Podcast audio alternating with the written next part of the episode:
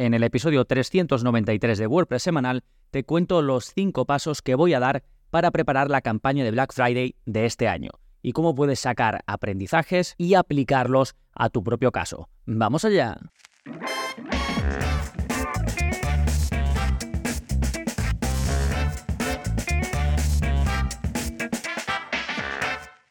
Hola, hola, soy Gonzalo Navarro y bienvenidos al episodio 393 de WordPress Semanal, el podcast en el que aprendes a crear y gestionar tus propias webs con WordPress en profundidad. Y hoy hablamos de un tema muy interesante y es la campaña de Black Friday. Esto es una de las épocas en las que las personas están más preparadas para pagar, para comprar y porque realmente hay ofertas que son muy buenas. Entonces hay que aprovechar desde mi punto de vista esta coyuntura siempre y cuando tu negocio pueda soportar descuentos. Hablaremos de esto también y te daré consejos para que de verdad te merezca la pena y que no sea simplemente algo o que es un descuento que no va a querer tu, eh, tu comprador porque es demasiado bajo o que no sea tan alto para que al final sea perjudicial para ti. Y lo voy a hacer con cinco pasos que son los que realmente voy a seguir yo, pero enfocados a que los sigas tú. Y te daré ejemplos, te diré mi opinión en función, ya digo, de mis campañas anteriores y lo que tengo preparado para este año. Bien, en un momentito vamos con todo esto, pero antes vamos con las novedades que está pasando en gonzalonavarro.es esta semana. Pues tenemos nuevo vídeo de la zona código, es el vídeo 343 y en él aprendes a utilizar las opciones de CSS en Elementor Pro, porque es cierto que hay muchísimos vídeos publicados en la zona código, ya sabes, ahí te enseño a usar código sin saber código, simplemente copias, pegas y lo tienes. ¿Qué ocurre? Que la mayoría de los vídeos, por no decir todos, están enfocados a WordPress eh, normal, sin constructores visuales ni nada mm, por el estilo. Entonces, como hay mucha gente que utiliza Elementor y al final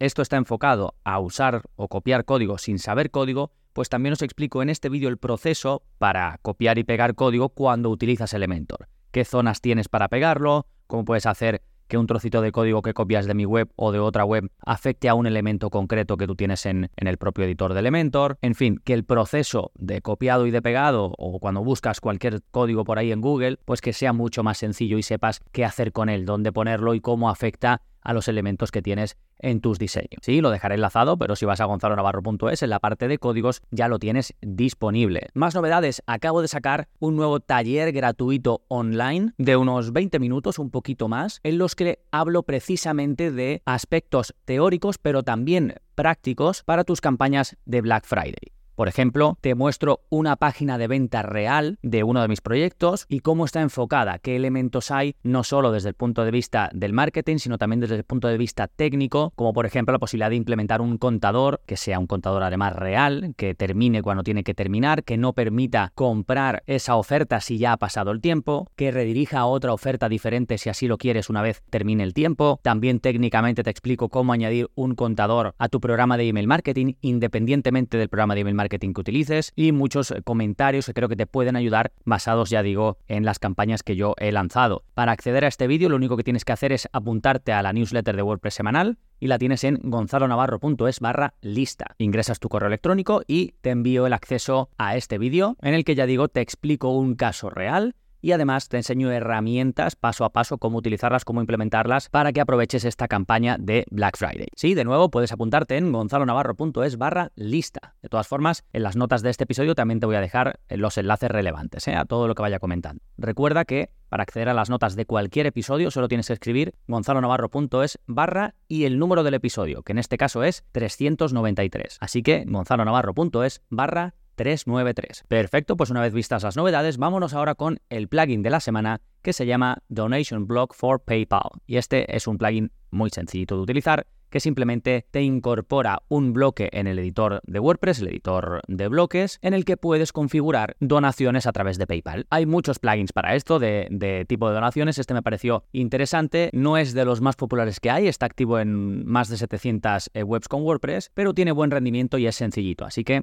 es una buena opción si lo que buscas es poder recibir donaciones que vayan directamente a tu cuenta de PayPal. Además, en la propia página del plugin tienen un vídeo de un minuto donde te explican su configuración porque ya digo, no tiene tampoco demasiada complejidad. De nuevo se llama Donations Block, pero te dejo el enlace directo en las notas del episodio. Fantástico, pues ahora sí, vámonos con el tema central del programa, pasos para preparar la campaña de Black Friday en tu web. Y simplemente te voy a comentar los cinco pasos para que los puedas aplicar a tu caso real. Paso número uno y no sé si más importante, pero para mí uno de los más importantes. Aumenta tu lista de correo. Desde ya es momento de pegar un acelerón porque Black Friday es ya mismo. Si estás escuchando esto cuando ha salido, pues queda un mes aproximadamente. Y si lo estás escuchando un poquito más adelante, pues tienes menos tiempo. Y al final piénsalo, cuantos más contactos interesados tengas en tu lista de correo, mejor. Y ya no te estoy hablando de la importancia de tener una lista de correo, porque ya lo doy por supuesto. Si no lo tienes en cuenta como algo importante, lo es, porque al final es la forma más barata y más fácil de llegar a tu público objetivo, al público que está interesado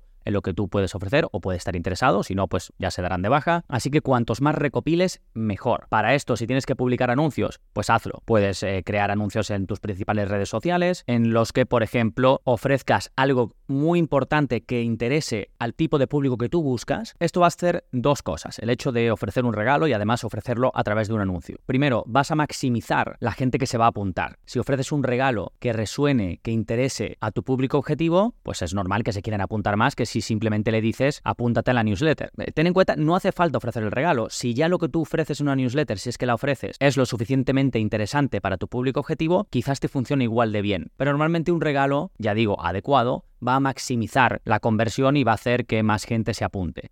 Pero otra cosa también muy importante es que si eliges bien el regalo, vas a cualificar a ese contacto que se está apuntando. Porque si regalas algo, no lo sé, genérico, que no tiene que ver con lo que tú vendes o con el servicio que ofreces, vale, puede ser que consigas mucha gente que se apunte, pero después no te va a querer comprar, porque eso que ofreces no está alineado con lo que después vas a venderles. Entonces, esto tiene doble finalidad, que se apunte más gente y que esa gente que se apunte esté realmente interesada. Bien, esto me lleva al consejo número 2. Segmenta tus listas de correo. Como mínimo, yo te recomiendo segmentar por antiguos clientes y luego por interesados. Esto como mínimo. Después, dependiendo de tu producto, o de tu servicio, de lo que vendas, puedes segmentar pues más todavía. Si no lo sé, si vendes como en mi caso formación, si hay gente que ya ha hecho alguna formación tuya gratuita, si hay gente que ya se han apuntado a talleres que has hecho eh, gratuitos, lo que sea. O en el caso de los que vendéis productos físicos con una tienda online, pues también es muy habitual que si hay categorías bien diferentes después haya listas de correos también bien diferenciadas y que en una lista tengas pues interesados en, yo que sé, en un material deportivo, en otras en ropa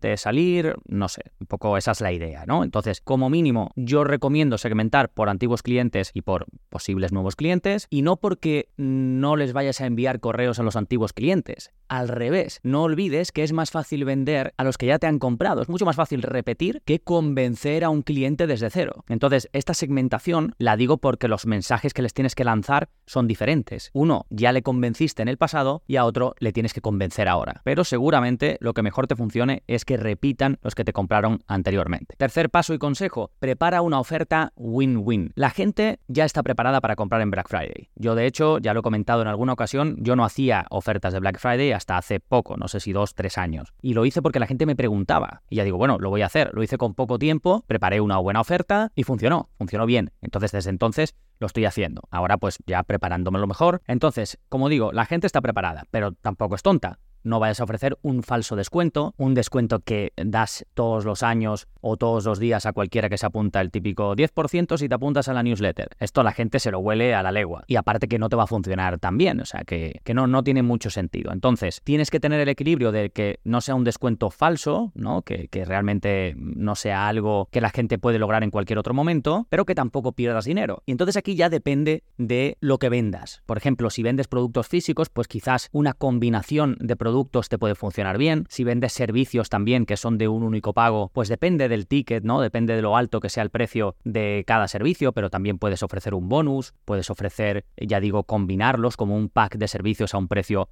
más reducido. O si es un negocio de suscripción de precio bajo como es el mío, pues puedes jugar con el tiempo. Yo, por ejemplo, no aplico descuento a la mensualidad pero sí hago un descuento anual, donde a mí ya me puede merecer la pena porque me aseguro que voy a tener a un suscriptor durante mínimo un año y al comprador le puede merecer la pena porque se va a ahorrar X mensualidades. Y si encima, en este supuesto, ofreces el descuento de por vida, es decir, que si siguen renovando año a año van a seguir teniendo ese descuento, pues mejor todavía. ¿Sí? Así que piensa esto, piensa en que tienes que ganar tú, pero piensa en que si bien el comprador está preparado, porque en Black Friday todos siempre tenemos algo en mente que, queremos aprovechar para comprar, pero la gente no es tonta. Entonces, estas dos cosas hay que tenerlas en cuenta. Cuatro, aprovecha la urgencia inherente al Black Friday. Ya sabemos que la urgencia funciona muy bien cuando en la venta o en la compra en este caso es algo que tú sabes que va a desaparecer, que realmente no lo vas a tener después de una fecha concreta, ahí se genera urgencia real. Y en Black Friday es que dura lo que dura, dura un fin de semana.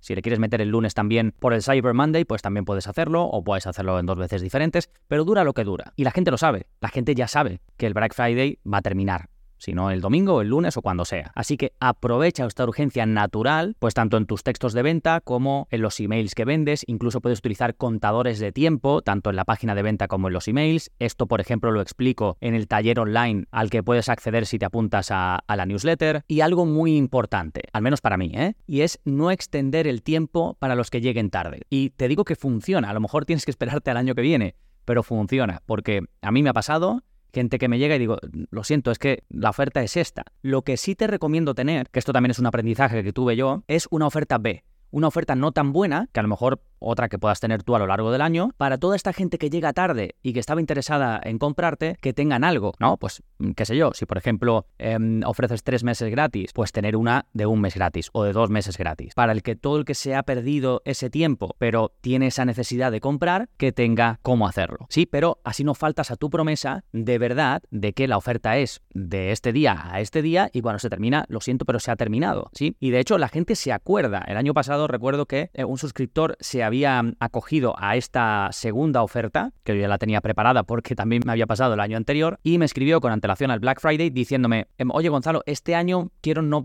me gustaría no perderme la oferta, por favor avísame tal. Y entonces cambió de ese plan anterior que tenía a uno que le salía mejor. Así que mi consejo es que eh, no lo extiendas y que tengas este plan B o esta, este descuento B que te puede venir también bastante bien. Y quinto y último paso es que documentes el proceso y los resultados. Ya te lo he ido comentando, pero el primer año hice una oferta que fue relativamente bien y sin preparación apenas. Preparé una página de venta, preparé el descuento y mandé un correo a todos mis contactos. Pero no documenté resultados ni procesos y a partir de los siguientes años ya sí empecé a hacerlo. Pues cuando mandaba el primer email, cuando compraba más la gente si el último día, el primer día y por qué, si compraban, digamos, prácticamente todos el último día cómo podía hacer para incentivar que compraran los primeros días, ¿no? El ver todos estos em, resultados te permite, pues, plantearte cosas e intentar probar estrategias nuevas en siguientes campañas. Y si tú haces campañas en otras épocas del año, en mi caso yo solo lo hago en Black Friday, pero puedes aprender de todo esto para otras campañas que no tienen por qué ser Black Friday, que para mí es diferente al resto, ¿eh? Porque ya digo, en esta época la gente está preparada, está esperando para comprar. Así que muy rápidamente,